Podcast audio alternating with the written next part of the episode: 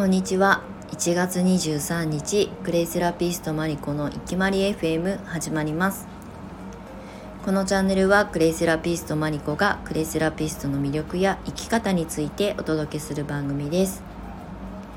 はい今日は朝からですねすごい寒くあの全然太陽が出ていないのであの気温が上がっていない寒空の中ベランダでねあのずっと放置していた島らっきょうの収穫をしました。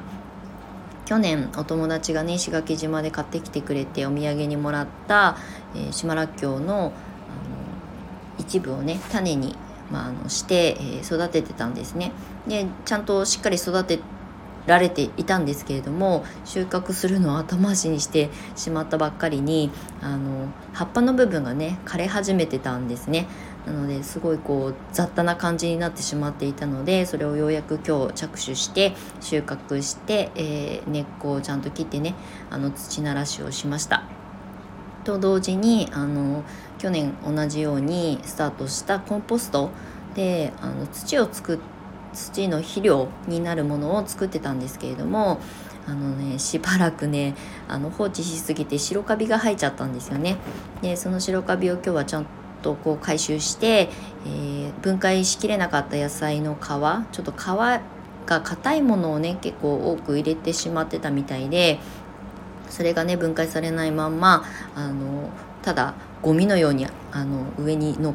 てしまっていたのでそれを収穫じゃないやえーと、回収して綺麗な状態に整えました。なので週明けお天気がいい日気温が少し上がったタイミングがあればあの花壇で畑をスタートしようと思ってるのでそこで土を作る準備をしようかなと思っております。なので今日ね午前中からずっと掃除したりとかあのプランターいじりしたりとかしてて中腰でずっと作業してたから腰がめちゃくちゃ 痛いです。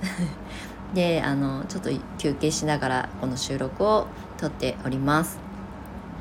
今日はねお天気があんまり良くないというかあの雨とか降ってるわけじゃないんですけどおてあの太陽が出てないのでね気温が上がってなくってまあ寒い、まあ、日にはなってるんですけれどもまあ今日は日曜日なのでねゆっくり過ごそうかなと思います。昨日と今日はね本当はあの講座の生徒さんのねレッスンの日の予定だったんですけどあのお子様の体調不良によってあのリスケになったのであの急遽土日休みになりました。こんな日はね結構私インプット作業に時間を当てるんですね。今日も朝からずっと作業しながらあの基本ねなんか調べ物する時って動画を見たりとかするんですけど今はねもう本当に音声配信ばっかり聞いてますね。そう発信はね SNS 使ってインスタ使ってとかってやってるんですけど基本的にもう耳で情報を取るっていうことを集中して優先してあのしているのでもうながら作業しながら聞けるの勉強もしながら、まあ、インプットっていうあ音声を聞くって言ってもねインプットがメインなので私はただエンタメを聞いてるっていうよりも自分のあの仕事に結びつくヒントになるようなものを、えーと、聞くようにしているのでもう作業しながらあの音声聞いて新しいアイデアが浮かんでくるタイミングにメモをしたりとかっていうことをあの繰り返しやっているんですね。なので最近ね本当に音声配信ありがたやっていうふうに思います。もう音声配信しかほぼ最近聞いてないかもしれないですね。なのであの SNS の発信をあのくまなく見るっていうよりも音声であの情報収集をしております。ありがたい。で今日の本題なんですけれどもあの私がねクレイセラピストを、まあ、スタートしてもう何度もう何度もあのこのスタイフでもお話ししてるんですが今年の3月3月31日が開業届を出した日だったので、まあ、3月、まあ、終わりですけれどもから、えっと、9年目に入ります。そうであの私がね湘南に引っ越してきたのが7年前今年8年目に入るんですけれどもその当時一緒に住んでいた私東京都内から引っ越しをしてきたんですけれどもその当時はね本当にもうあの業開業したサロンを潰してしまったので本当にお金がなくてまああとはもう言ったらこう普通の賃貸を借りるのにも信用もないし例えば連帯保証人に今までだったら両親に、まあ、父親になってもらってたものが、まあ、両親もねもうリタイアしてるので、まあ、そういう意味での信用っていうものはそこでは得られないので、まあ、保証会社とかね使えばあの賃貸借りられないわけではないんでしょうけど私自身の信用がそもそもないのでえっ、とまあそういう信用調査に審査にあのクリアするのが結構難しいタイミングだったんですね。なのでシェアハウスに引っ越しをしました。でその当時一緒に住んでいたお友達まあ同居人ですね。まああのその後すぐ退去1年ぐらい一緒に住んだかな。でその後は結婚してあの退去しちゃったんですけどその彼女と、まあ、すごく仲が良くって馬があってね。ね、お酒も大好きだしとか。でご飯作るのがめちゃくちゃ上手なあの女の子だったので私はただ飲む専門 洗い物専門みたいな感じでなんかお父さんとお母さんみたいな感じだったんですよね。あの旦那と嫁みたいな。であのその彼女は実はセラピストとしての大先輩、まあ、彼女はセラピストの施術の、まあえー、プロだったんですよね。あの体を、えー、癒すことをずっと仕事としてあのやってきてもう10年ぐらいやってたのかな。なのでセラピストというあのカテゴリーの中では大先輩だったんですね。で私はクレイセラピストっていうあの資格を取って活動し始めてまだ2年目とかだったので、まあ、セラピストっていうあの実績がねそれほどない上にもともと私は施術をずっとやり続けてきた人間ではないので全くもって素人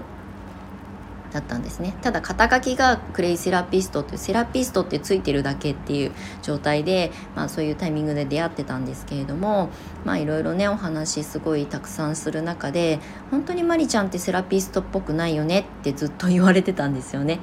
であのそのセラピストっぽくないって言われることに対しては別に憤りがあるわけではなくてまあそうだよねって私癒し系のタイプの人間じゃないしねって思ってたのであのそこに反発はなかったんですけどなんかセラピストっぽくないっていうその定義って何なんだろうなっていうふうに疑問は持っていました。なんでかっていうと私はクレイセラピストを目指す時も、えー、それを仕事にしようと思って独立した時も癒しを提供する人だけがセラピストだと思ってなかったんですね。もちろん最初はあのサロンを作って人の体に触れる仕事をやり始めたので、まあ、あの俗に言う一般的に皆さんが認知しているセラピストという職種ではあったんですけれどもでも私のサロンのテーマはセルフケアそのセルフケアの知識とか情報を提供するサロンでありたいっていうのがもともとだったのでセラピストって技術を提供する人たちだけがその職種というかね仕事をするものではないんじゃないかなっていうふうに思っていたのでそこに疑問はすごく持っていました。そうで私結構ねあのどちらかというと海外の映画を見たりとかっていうことが結構多かったので特にあのなんだファンタジーとかではなくってドキュメンタリー的なものだったりとかヒューマン的なものを結構あの好みとして見ていたのでその中でねあのビジネスマンとかあの独立してるすごく活躍されてるバリキャリと言われる女性たちをサポートするあのヒーラーさんではないですけど、まあ、セラピスト。カウンセラーって言った方が分かりやすいのかな日本だと。あの海外ではねセラピストって施術だけを提供するんじゃなくって考え方だったりとか生活習慣食べ物だったりとか身につけるものだったりとか取り入れるものをアドバイスするっていう役割を担っている人たちが職業と成立していることを知っていたので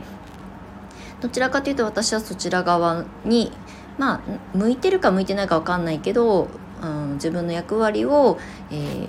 差別化した時には、まあ、そのそういう役割に、まあ、なりうるかもしれないっていうのがあったので、まあ、セラピストっていう肩書きはついたけれども、うん、やること内容を伝えること、えー、提供できることはあの技術を提供する人間ではないということはあの重々承知してた上でスタートしてるんですね。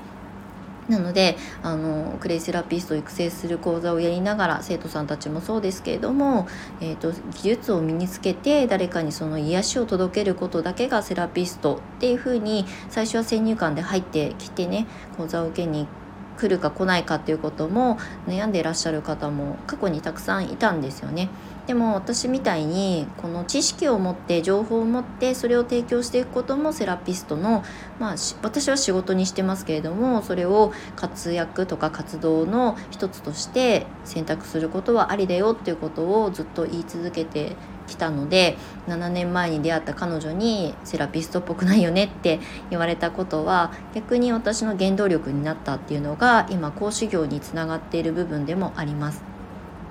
なので何かこう学びたいなこう自然療法とか、うんまあ、セラピーっていうふうに言われるものに興味があるんだけれども、まあ、私の役割じゃないよねっていうふうにもし思ってて躊躇されてるようなことがあればそうじゃない役割もあるよっていうことを、まあ、私の、まあ、自体験を通してねお伝えできたらいいなと思って今日はふとあのプランター作業しながら思い出したのでこんな話になりました。なのでクレイセラピストだけじゃないですけれども自然療法っていうのは伝える人っていうのは